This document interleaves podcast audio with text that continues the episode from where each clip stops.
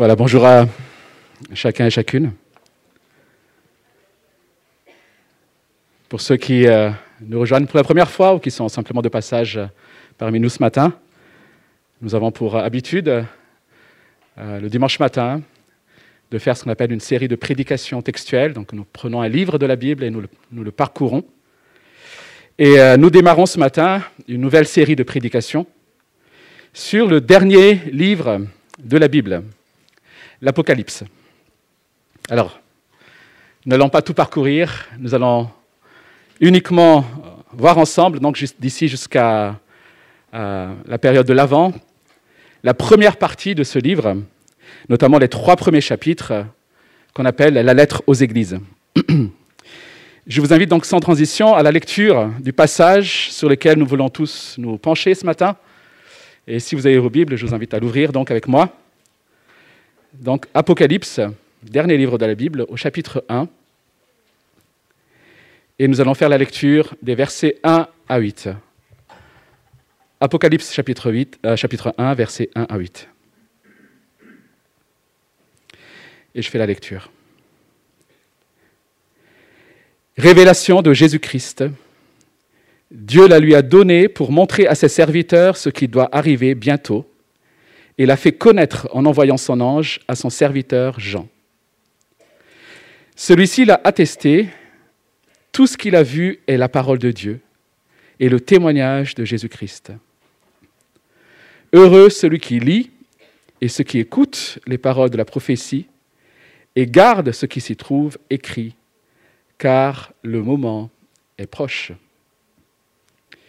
De la part de Jean aux sept églises qui sont en Asie, que la grâce et la paix vous soient données de la part de Dieu, celui qui est, qui était et qui vient, de la part des sept esprits qui sont devant son trône, et de la part de Jésus-Christ, le témoin fidèle, le premier-né d'entre les morts et le chef des rois de la terre. À celui qui nous aime, qui nous a lavés de nos péchés par son sang, et qui a fait de nous un royaume de prêtres pour Dieu son Père à lui soit la gloire et la domination au siècle des siècles. Amen. Le voici qui vient avec les nuées. Tout œil le verra, même ceux qui l'ont transpercé. Et toutes les familles de la terre pleureront amèrement sur lui. Oui, Amen. Je suis l'alpha et l'oméga, du Seigneur Dieu, celui qui est, qui était et qui vient, le Tout-Puissant. Jusqu'ici, la parole de Dieu. Il nous arrive parfois, et c'est peut-être euh, votre cas ce matin, d'être particulièrement découragé, d'être éprouvé par des souffrances de toutes sortes, ou simplement d'expérimenter une forme de lassitude, de sécheresse. Si ça ne vous est jamais arrivé, possible que ça puisse vous arriver un jour. Et au milieu de ces temps troublés, de ces temps difficiles, il y a toutes sortes d'émotions qui envahissent nos cœurs. Et en plus de tout cela, il y a toutes sortes de voix venant de, de toutes parts qui essayent d'attirer notre attention pour nous apporter le bon conseil, la bonne manière de réagir dans ces situations.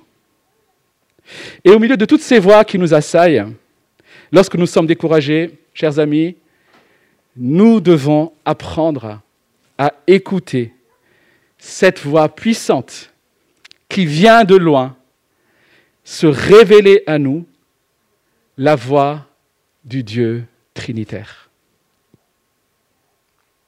Nous avons besoin chaque jour encore, et ce matin encore, que Dieu renouvelle notre foi, qu'il renouvelle notre confiance en ce qu'il est, mais aussi en ce qu'il a fait, ou en ce qu'il fait.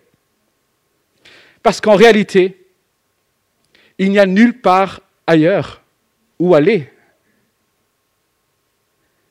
Il n'y a nul endroit où porter nos regards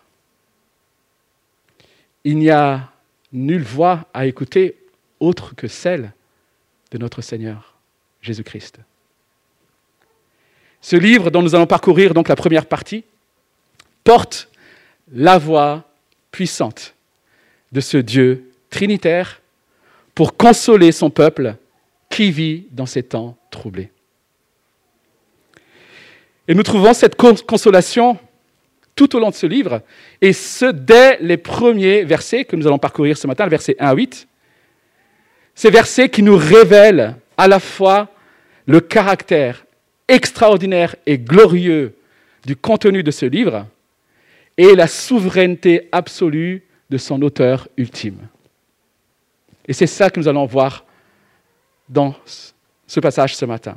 Le caractère glorieux et extraordinaire du contenu de ces livres et la souveraineté, le règne majestueux de son auteur ultime. Voyons donc dans un premier temps ces versets 1 à 3. Ces versets 1 à 3 agissent un peu comme une bande-annonce, on dirait aujourd'hui un teaser, qui nous donne envie de nous plonger dans le reste du livre. Et dès ces premiers versets, dès ces trois premiers versets, nous constatons que le message du livre est à la fois glorieux et extraordinaire parce qu'il contient la révélation de Jésus-Christ. Il est glorieux et extraordinaire parce qu'il contient la révélation de Jésus-Christ. Chers amis, le livre de l'Apocalypse, c'est la révélation de Jésus-Christ. Ce livre vient de lui. Ce sont les paroles de Jésus-Christ. Et c'est aussi un livre qui révèle à l'Église et au monde qui il est. Qui il est en tant que chef de l'Église, c'est ce que nous trouvons dans la première partie, en tant que chef, roi du monde, c'est ce que nous trouvons dans la deuxième partie du livre, et tout à la fin du livre, en tant que juge de l'univers. La révélation de Jésus-Christ. Alors l'Apocalypse est pour notre esprit moderne un livre très étrange, un peu fantastique, plein d'anges, de trompettes, de tremblements de terre, de bêtes, de dragons, de démons. Bref, on a souvent du mal à appréhender ce livre. Alors vous n'êtes pas le seul, rassurez-vous. Il paraît que Martin Luther, le fameux, le célèbre réformateur, n'aimait pas beaucoup ce livre. Il ne savait pas trop quoi en faire. Pourtant, encore une fois, c'est l'un des livres qui révèle le mieux la seigneurie de Jésus-Christ. Son règne, sa victoire, sa gloire. Voilà ce que contient ce livre, les amis. Et en ne le lisant pas, finalement, nous risquons d'oublier cette réalité de la personne du Christ. Le problème que nous avons, nous les chrétiens, souvent, c'est que nous avons une idée bien limitée de notre Seigneur. Et dans les temps troublés, nous avons plus que jamais besoin de voir encore plus clairement qui est Jésus-Christ. Quelle est son œuvre passée, présente et à venir Et c'est ce que nous révèle ce livre. Nous avons besoin de rehausser notre vision de notre Seigneur pour que notre amour pour lui augmente et que notre désir de le servir abonde. Voilà pourquoi c'est un livre extraordinaire, parce qu'il nous révèle Jésus-Christ. C'est la révélation de Jésus-Christ. Le message de livre est glorieux, extraordinaire aussi, par le but de sa rédaction. Dieu la lui a donné, dit le texte, pour montrer à ses serviteurs ce qui doit arriver bientôt. Alors cette révélation touche à l'histoire des hommes. Donc ça nous concerne. Le plan de Dieu entre dans sa phase terminale. L'accent porte ici sur la rapidité et la proximité de ces événements. Au verset 1, il est question d'une vision qui porte sur ce qui doit arriver bientôt. Et cela est souligné au verset 3 lorsque dit, Jean dit que le temps est proche. C'est là, les amis. Le moment décisif du conflit final contre Satan, de la victoire de Dieu, de l'instauration du royaume du Christ. Ce moment est proche et il a déjà commencé. Il a été inauguré et plus rien ne peut l'entraver. Dieu le Père a donné cette révélation à son Fils pour que ce dernier transmette à ses serviteurs, donc à nous ce matin, sous nous lui appartenons bien sûr, afin que nous sachions ce qui doit arriver. Et on peut remarquer ici l'utilisation du verbe doit, ce qui doit arriver. Ce qui nous montre que le cours de l'histoire, chers amis, n'est pas le fruit d'un hasard. Ce n'est pas fortuit. Ça doit arriver. Il est question de choses qui doivent se produire. Il n'est pas dit qui peuvent probablement se produire ou potentiellement se produire des choses qui doivent arriver. Et elles arriveront. Cela nous rappelle encore une fois, chers amis, que Dieu tient l'univers dans ses mains. Il a un plan déterminé et décrété avant la fondation du monde. Un plan qui se déroule dans l'histoire et que rien ne peut arrêter. Si on devait juste s'arrêter là, ça devrait être déjà une bonne nouvelle pour nous ce matin. Quelle autre bonne nouvelle avons-nous besoin d'entendre? Dieu est assis sur le trône. Et le livre de l'Apocalypse a ce but glorieux de nous enseigner que ce Dieu déroule et accomplit ce qu'il a décrété. Et cela doit être pour nous une source de consolation. Et j'espère que ça l'est pour vous. Le message du livre est glorieux, extraordinaire aussi par son processus de transmission. Je ne sais pas si on réalise ce qui se passe ici. Au verset 1 et 2, Dieu la lui a donné, donc à Jésus, pour montrer à ses serviteurs ce qui doit arriver bientôt, et l'a fait connaître en envoyant son ange à son serviteur Jean. Celui-ci l'a attesté, tout ce qu'il a vu est la parole de Dieu et le témoignage de Jésus-Christ.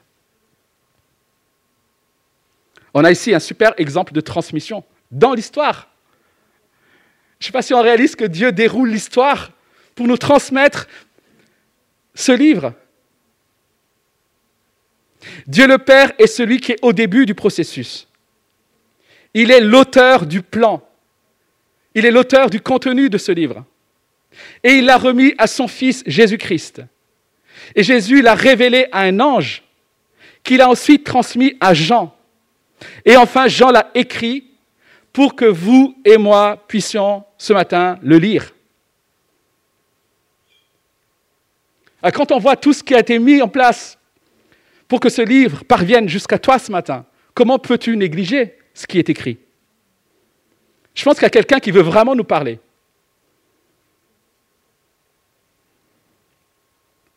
Et vous avez remarqué qu'au verset 2, il est dit que ce que Jean rapporte, c'est la parole de Dieu qu'il a vue. Alors ça paraît paradoxal. En général, on entend une parole. Mais ici, il est dit que c'est la parole de Dieu qu'il a vue. Et en effet, c'est la particularité de ce livre, c'est que le message que Jean reçoit est principalement sous forme de vision, de scène panoramique, et que Jean va essayer de décrire, parfois tant bien que mal, parce que des fois il dit ça ressemble à, Et voilà ce que Dieu a accompli et déployé, chers amis, pour que le contenu de ce livre parvienne jusqu'à nous ce matin. Et ça doit aussi nous réconforter. Mais ça doit aussi nous pousser à y prêter encore plus attention. Le message du livre est glorieux, extraordinaire aussi, par la bénédiction qu'il contient. Au verset 3, nous trouvons la première des sept béatitudes. Alors le chiffre 7 reviendra souvent. Donc ici, nous trouvons la première des sept béatitudes de ce livre. Les sept heureux ceux. Et nous lisons verset 3. Heureux celui qui lit et ceux qui écoutent les paroles de la prophétie et gardent ce qui s'y trouve écrit, car le moment est proche. Alors a priori, ce matin, nous remplissons les deux conditions. Nous lisons et nous écoutons, enfin peut-être certains. Mais il est dit, heureux ceux qui gardent, chers amis, les paroles. Cela est vrai non seulement pour le livre d'Apocalypse, mais pour toute la parole de Dieu. Il ne suffit pas d'écouter et de la lire, mais il faut aussi la garder. Vivre en conséquence, c'est ça la garder. L'appliquer dans nos vies, nous y soumettre. Nous sommes bénis lorsque nous mettons notre confiance dans le plan de Dieu pour les temps présents et à venir. Ce plan qui nous montre encore une fois ce Dieu qui a autorité sur l'univers et qui en a les pleins contrôles. Nous sommes bénis parce que ce livre suscite en nous une espérance vivante, espérance de la victoire certaine du Christ, espérance des bénédictions qui découlent de cette victoire, espérance des nouveaux cieux, de la nouvelle terre. Voilà ce que ce, livre aussi veut susciter en nous. Et nous sommes bénis si nous avons en nous cette espérance vivante.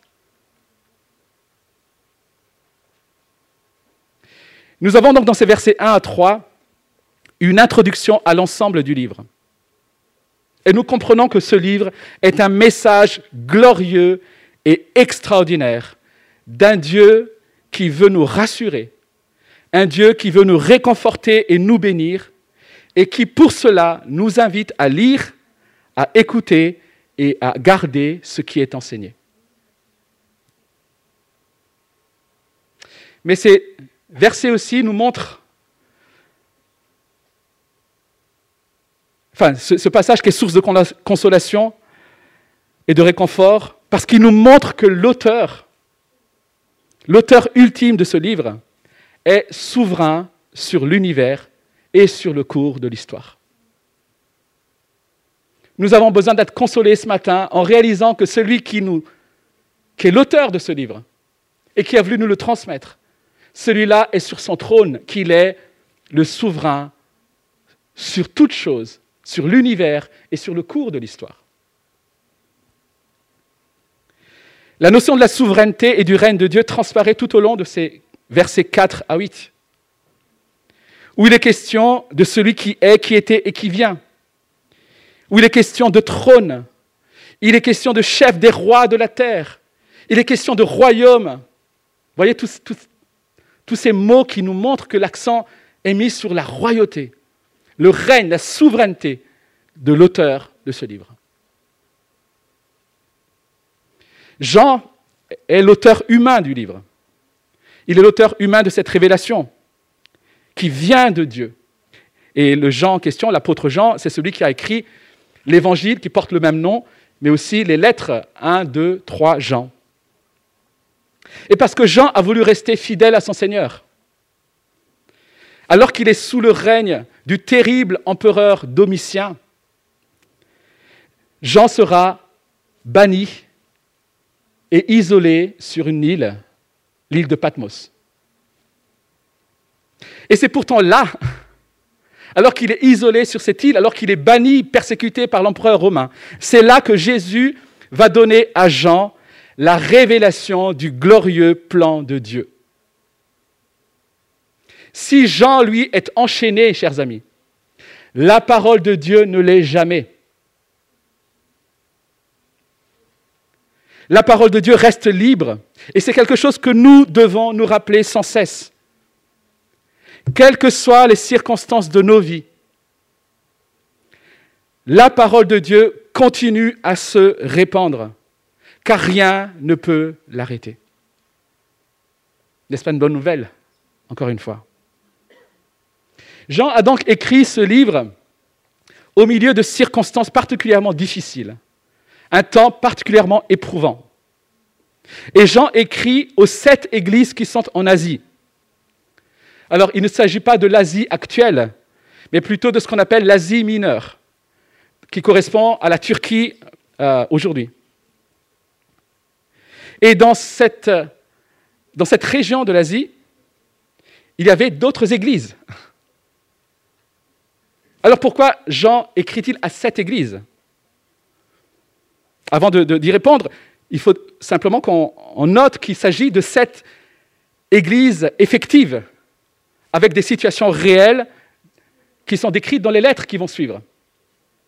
Donc on n'est pas ici dans cette église symbolique, il s'agit de cette église historique.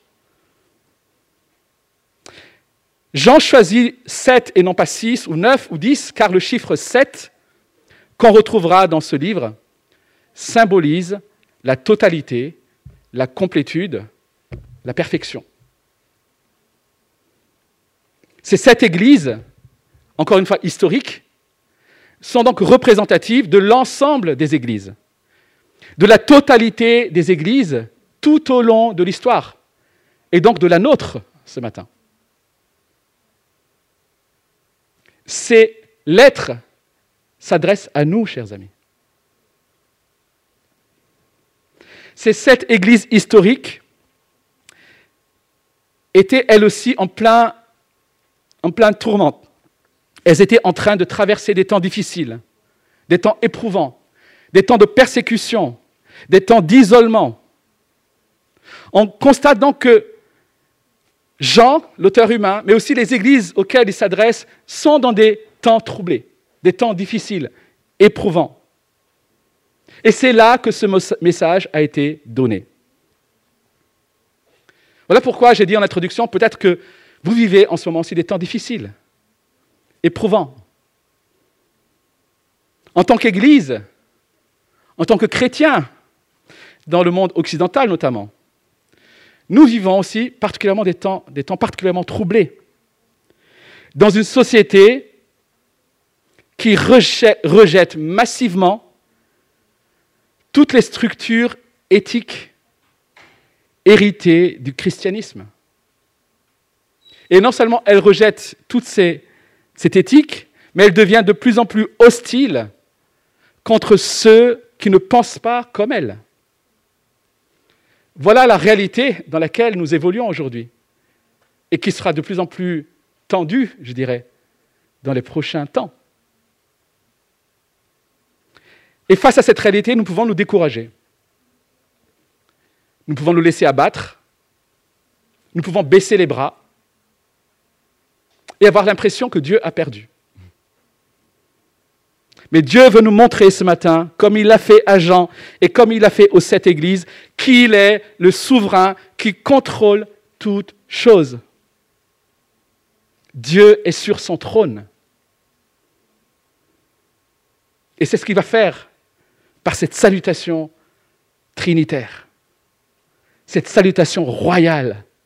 Que la grâce et la paix vous soient données de la part de Dieu, celui qui est, qui était et qui vient. De la part des sept esprits qui sont devant son trône, et de la part de Jésus-Christ, le témoin fidèle, le premier-né d'entre les morts et le chef des rois de la terre. Nous avons ici, chers amis, pour nous consoler dans ces temps difficiles, des salutations trinitaires du Dieu unique en trois personnes, le Père, le Fils et l'Esprit, ou plutôt ici, le Père, l'Esprit et le Fils. J'y reviendrai c'est le Dieu trois fois saint qui parle et qui bénit son peuple par ses salutations. Des salutations qui descendent d'en haut, des salutations qui viennent des cieux pour nous rejoindre ce matin, nous, le peuple de Dieu. Que la grâce et la paix vous soient données. Dieu veut ultimement que son peuple connaisse la paix que son peuple connaisse le calme au milieu de la tempête. Il veut que son peuple comprenne la sécurité dans laquelle il se trouve au milieu de ces temps difficiles.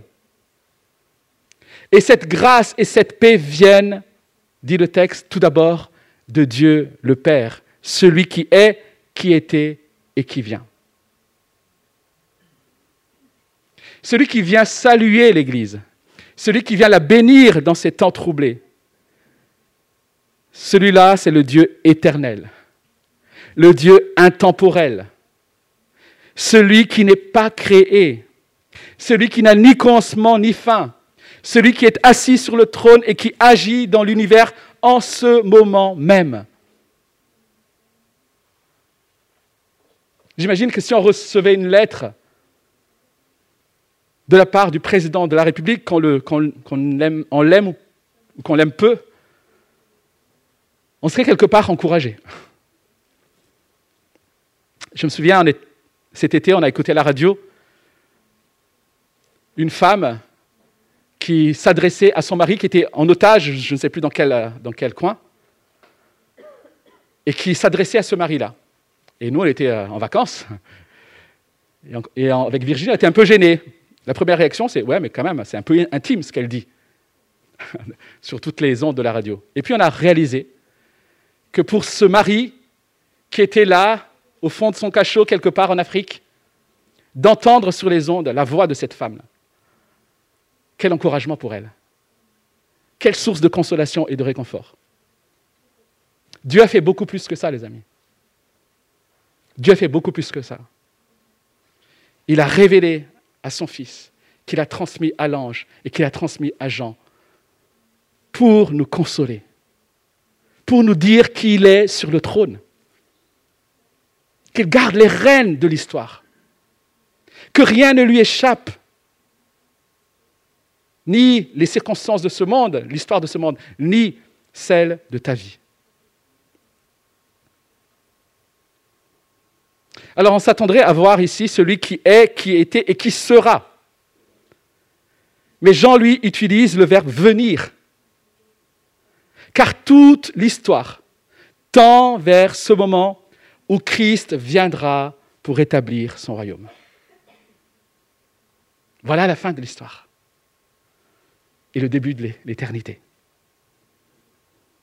Et Dieu est le seul qualifié pour nous apporter le réconfort dans ces temps troublés. Parce qu'il est éternel, parce qu'il ne change pas et parce qu'il est souverain sur toute chose. Mais ces paroles de réconfort ne viennent pas uniquement du Père ou de l'Esprit. Ou pas, si, ils viennent de l'Esprit justement. Des sept esprits qui sont devant son trône, pardon.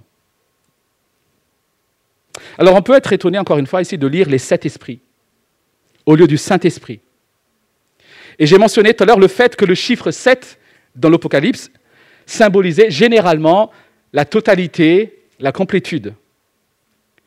Il est donc question ici de la pleine présence du Saint-Esprit, sa pleine action dans tous les domaines, dans toutes ses fonctions en tant qu'esprit de sagesse, d'intelligence, de conseil, de puissance, etc. Cette liste que nous trouvons notamment dans Ésaïe chapitre 11. Voilà ce qui est dit ici. Le Saint-Esprit dans tout ce qu'il est et dans toutes ses fonctions te dit que la grâce et la paix te soient données. Et le Saint-Esprit, dit le texte, est devant son trône, devant le trône de Dieu pour montrer qu'il vient du Père, comme l'a enseigné euh, Jésus dans Jean chapitre 14 et Jean chapitre 16. Il vient du Père. Il vient du Père pour accomplir sa mission royale dans l'Église et dans nos vies. Et enfin, les sept églises reçoivent la bénédiction de grâce et de paix de la part de Jésus-Christ, qui est décrit au verset 5 sous trois titres. Le témoin fidèle, le premier-né d'entre les morts est le chef des rois de la terre. Quand je dis que bien souvent nous sommes faibles dans la compréhension que nous avons de Jésus-Christ, il est intéressant parfois de prendre tous les titres qu'il a et juste de le louer pour ces titres. Et ici, nous avons trois titres glorieux, les amis. Le témoin fidèle, le premier d'entre les morts et le chef des rois de la terre. Alors, on n'a pas le temps, malheureusement, de développer tous ces titres. Mais nous pouvons simplement dire que ces trois titres nous montrent que Jésus-Christ est ce roi promis dans l'Ancien Testament, qu'il est le descendant du roi David, il est le témoin fidèle qui vient des cieux et qui a parfaitement et fidèlement accompli la, la volonté du Père.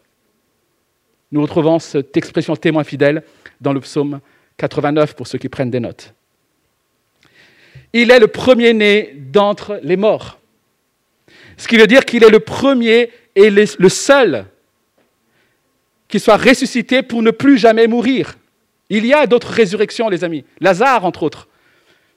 Mais Lazare a été ressuscité pour mourir à nouveau. Mais Jésus-Christ est le premier et aujourd'hui encore le seul à être ressuscité dans un corps glorifié. Et il est pour cela le prémisse de notre résurrection, de la résurrection de tous les croyants. Voilà pourquoi il est dit qu'il est le premier-né des morts, d'entre les morts. Il est le chef des rois de la terre, au-dessus de toute autorité humaine. Il est le roi des rois, le seigneur des seigneurs, et tous les dirigeants de ce monde devront un jour lui rendre des comptes. Certes, aujourd'hui, le monde ne le reconnaît pas, mais il nous a été donné à nous de le reconnaître. Certes, il ne gouverne pas de façon visible aujourd'hui, et pourtant toutes les choses sur cette terre sont sous son contrôle providentiel. Vous imaginez le réconfort pour ces églises éprouvées d'entendre cela. Ces églises qui sont sous la domination de l'empereur romain Domitien. D'entendre que Jésus-Christ est le chef de l'Église, mais au-dessus de cela aussi, il est le chef des rois de la terre. Il est le chef des empereurs romains. Il est l'empereur des empereurs.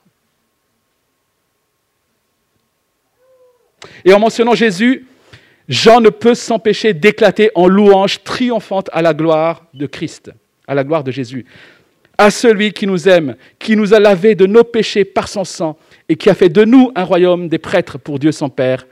À lui soit la gloire et la domination au siècle des siècles. Amen. Finalement, Jean ici se comporte un peu comme des apôtres, parfois comme Paul, lorsqu'ils parlent de Jésus, ils ne peuvent s'empêcher d'éclater en louange. C'est ce qu'on appelle une doxologie, des paroles de louange. Jean ne parle pas ici d'un personnage, d'un mythe religieux.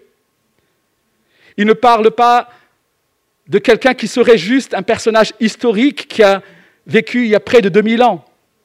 Il parle d'une personne vivante, à celui qui nous aime. Et vous avez remarqué, le verbe aimer est au présent, alors que dans la plupart, enfin dans tout, dans tout le Nouveau Testament, lorsqu'il est question de nous, Dieu qui nous aime, c'est toujours au passé. Dieu nous a aimés, Dieu nous a aimés. Et ici, c'est le seul endroit où c'est au présent. Dieu nous aime. Jésus t'a aimé. Il t'aime aujourd'hui. Et ce, quelles que soient les circonstances de ta vie, et quel que soit ton ressenti aujourd'hui, quelles que soient tes émotions aujourd'hui, Jésus t'aime. Il t'a aimé, il t'aime et il t'aimera. Et parce qu'il nous aime, il a pris notre place sur la croix. Il a pris sur lui la condamnation que nous méritions à cause de nos péchés, à cause de notre infidélité. Et il a fait cela pour que nous puissions être lavés de nos péchés par sa mort et réconciliés ainsi avec le Père. Il l'a fait non pour que nous ayons juste un ticket pour le paradis, tout en continuant à vivre pour nous-mêmes. Il l'a fait, dit le texte, pour faire de nous un peuple de sacrificateurs royaux, consacrés à Dieu son Père. Tu ne t'appartiens plus, tu ne vis plus pour toi. Tu fais partie d'un royaume de sacrificateurs, consacrés à Dieu, le Père. Ce qui signifie que non seulement, en tant que prêtre, nous avons un accès au trône de Dieu pour le servir, mais en tant que prêtres royaux, nous sommes aussi envoyés dans le monde pour être les ambassadeurs du royaume du Christ. Et nous régnerons avec lui. Nous sommes des prêtres rois. À la suite du Christ, le premier prêtre roi.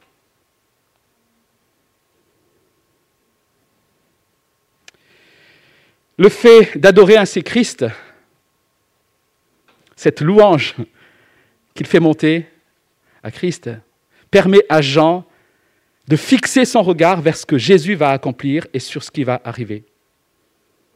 Et là encore, il y a une leçon pour nous, chers amis. Nous avons besoin d'adorer Dieu. Nous avons besoin de le louer. Parce que la louange suscite l'espérance. Plus nous sommes en admiration devant Christ, plus nous aspirons à ce qu'il vienne et à nous trouver dans sa présence. L'adoration suscite l'espérance et l'espérance suscite l'adoration. Nous sommes dans un cercle vertueux. Loue le Seigneur. Proclame qui il est. Proclame ce qu'il a fait. Le voici qui vient avec les nuées. Tout le verra, même ceux qui l'ont transpercé, et toutes les familles de la terre pleureront amèrement sur lui. Oui, Amen. Alors les nuées dans la Bible sont souvent mentionnées, notamment dans l'Ancien Testament, en rapport avec l'activité divine. Et ce qui nous est dépeint ici, c'est une scène de majesté divine. Le Seigneur Jésus qui revient sur terre en triomphe. Et aux yeux de tous. Ce triomphe sera visible de tous. Quel contraste avec la première venue de Jésus dans cette étable, dans cette ville insignifiante de Bethléem, loin de tout, en quelque sorte. Il vient bientôt sur les nuées, triomphant. Le triomphe du Christ laissera ses ennemis déconcertés par ce renversement inattendu des rôles et de l'histoire. Ils vont être surpris. La venue de Jésus mettra fin à toute rébellion contre Dieu. Et ceux qui l'auront rejeté seront confus. Et ceux qui seront restés fidèles malgré l'hostilité, malgré la persécution, et qui auront souffert à cause de son nom, ceux-là obtiendront justice. Et Jean, depuis l'île de Patmos, où il est banni, justement, en pensant à cette perspective glorieuse, à ce triomphe à venir, cette perspective certaine, Jean va s'écrier, oui, Amen. Il s'en réjouit par avance. Il met sa confiance dans cette réalité-là. Et le verset 8 est en quelque sorte la signature du roi, comme pour authentifier tout ce qui vient d'être dit, et notamment ce qui vient d'être dit au verset 7. C'est le Dieu souverain sur toutes choses, de l'alpha à l'oméga, on dirait aujourd'hui en français, de A à Z, du commencement jusqu'à la fin. C'est ce Dieu-là qui assure l'accomplissement de toutes ces choses. Voilà pourquoi nous sommes certains qu'elles arriveront.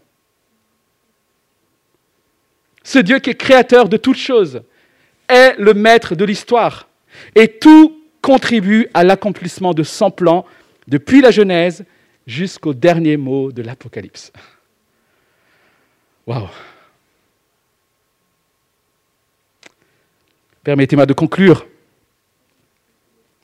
en m'adressant tout d'abord à vous qui peut-être ce matin n'avez pas encore reconnu la Seigneurie de Jésus-Christ, ou qui vous êtes simplement peut-être éloigné de lui.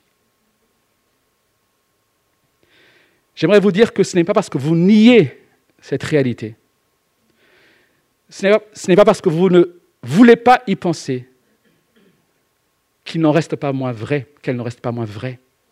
Jésus-Christ est Seigneur. Et il revient bientôt. Et ce temps est proche. Ce temps est imminent.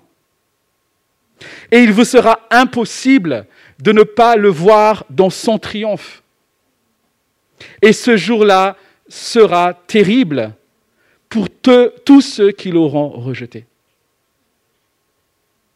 C'est une mauvaise nouvelle pour ceux qui ont rejeté Christ.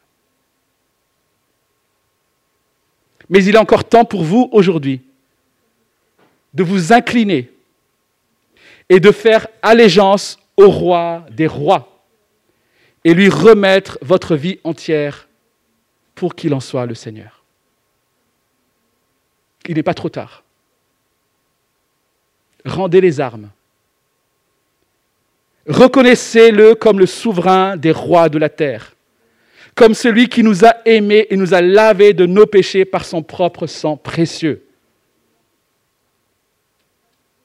Je vous encourage à le faire. À vous qui faites partie du peuple de Dieu, vous qui avez placé votre confiance dans le Seigneur, Jésus, celui qui vient, soyez consolés ce matin. Soyez rassurés. Que votre foi soit renouvelée en fixant vos regards non sur les circonstances présentes, mais sur le trône du Dieu souverain sur toutes choses, souverain sur le cours de l'histoire, souverain sur ta famille, souverain sur ton travail,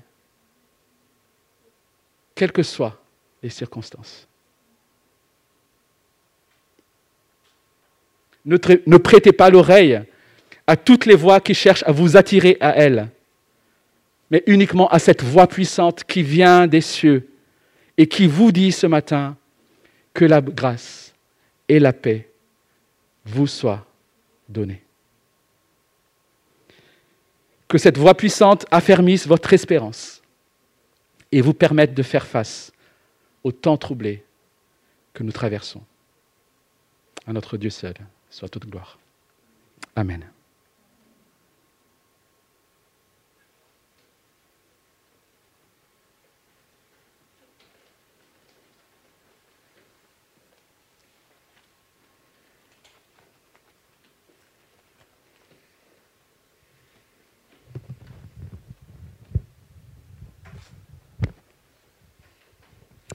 Merci pour le message.